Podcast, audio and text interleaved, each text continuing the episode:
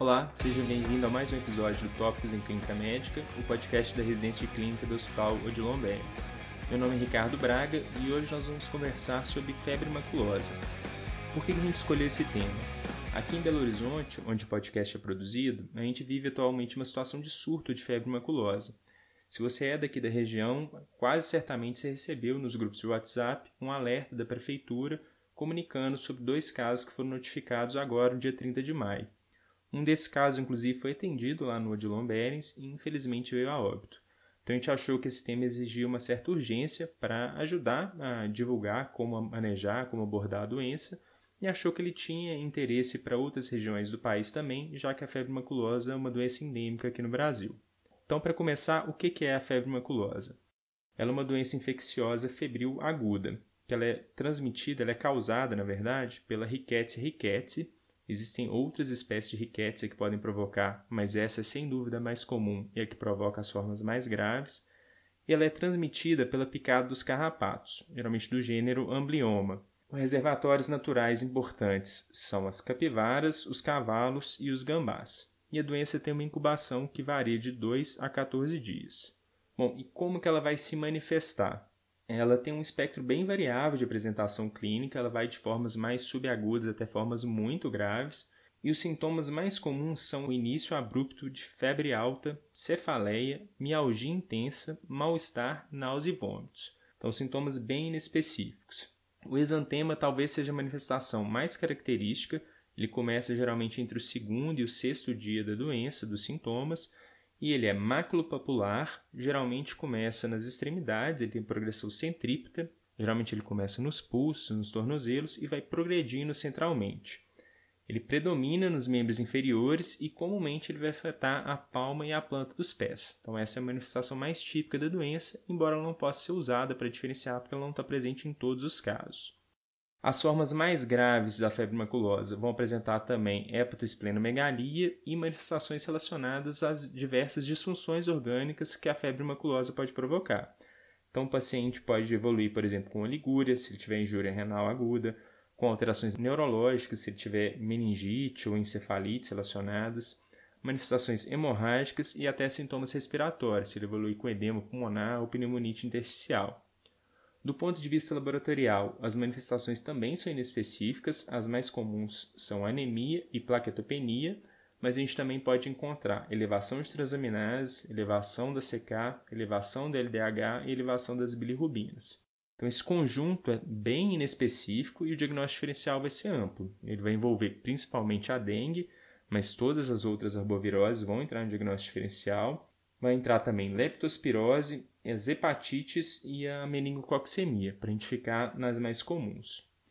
Como que a gente faz o diagnóstico? Considerado padrão ouro é a sorologia, pela técnica da reação de imunofluorescência indireta. Essa técnica ela depende mais do IgG, a IgM ela é bem pouco específica e ela exige a coleta de duas amostras. Então a gente coleta uma amostra logo no início das manifestações e outra deve ser coletada de 14 a 21 dias depois da primeira coleta e a gente vê se o paciente tem um diagnóstico ou não de febre maculosa a partir da elevação da sorologia de quatro vezes na segunda amostra em relação à primeira. Ou seja, fica muito claro que esse é um, método muito lento para fazer o diagnóstico. As formas de pesquisa direta da riquétia, elas podem ser um pouco mais rápidas. A gente tem imunistoquímica, a gente tem o isolamento na cultura, mas a verdade é que é, realmente tem importância na beira do leito são as técnicas de biologia molecular através do PCR. A gente não sabe muito bem quais são os parâmetros de sensibilidade e especificidade, mas diante do caso suspeito deve ser solicitado. De qualquer maneira, diante de todo caso suspeito, isso é, todo caso que tenha febre, cefaleia, mialgia, num contexto epidemiológico adequado, com a exposição potencial a picada do carrapato, a gente deve iniciar o tratamento prontamente pelo potencial da gravidade da doença. Como que é esse tratamento? A gente tem basicamente duas opções de antibiótico a doxiciclina e o cloranfenicol. As evidências para guiar esse tratamento são muito ruins, elas vêm basicamente de dados de cortes retrospectivos americanos, onde eles têm a febre maculosa das montanhas rochosas, que também é provocada principalmente pela Rickettsia rickettsii. Então, o que essas cortes mostram para a gente? Elas mostram que a doxiciclina teve associado com menor mortalidade, assim como o início precoce do tratamento. O início tardio, a partir do nono dia de sintoma, chegou a ter mortalidade até 50%, enquanto as formas que foram tratadas precocemente, essa mortalidade girou em 5 a 10%.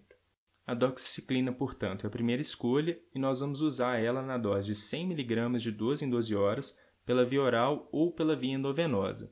E a gente vai manter ela por 3 dias depois que o paciente se tornar afebril, totalizando um mínimo de 7 dias de antibiótico.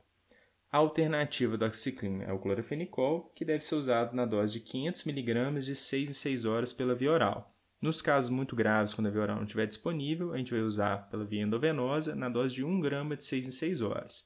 E assim que o paciente tiver uma melhora clínica e a via oral voltar a ficar disponível, a gente deve voltar para ela e completar o tratamento da mesma forma, até o paciente ficar pelo menos 3 dias afebril, uma duração mínima de 7 dias ao todo. Para recapitular e fazer a revisão dos pontos centrais, então. A febre maculosa é uma doença infecciosa febril aguda, causada pela Rickettsia rickettsii e transmitida pela picada do carrapato. É uma doença que tem um espectro variável, mas pode ser muito grave e geralmente vai ter manifestações inespecíficas. As mais comuns, febre alta, cefaleia, mialgia intensa, náusea e vômitos.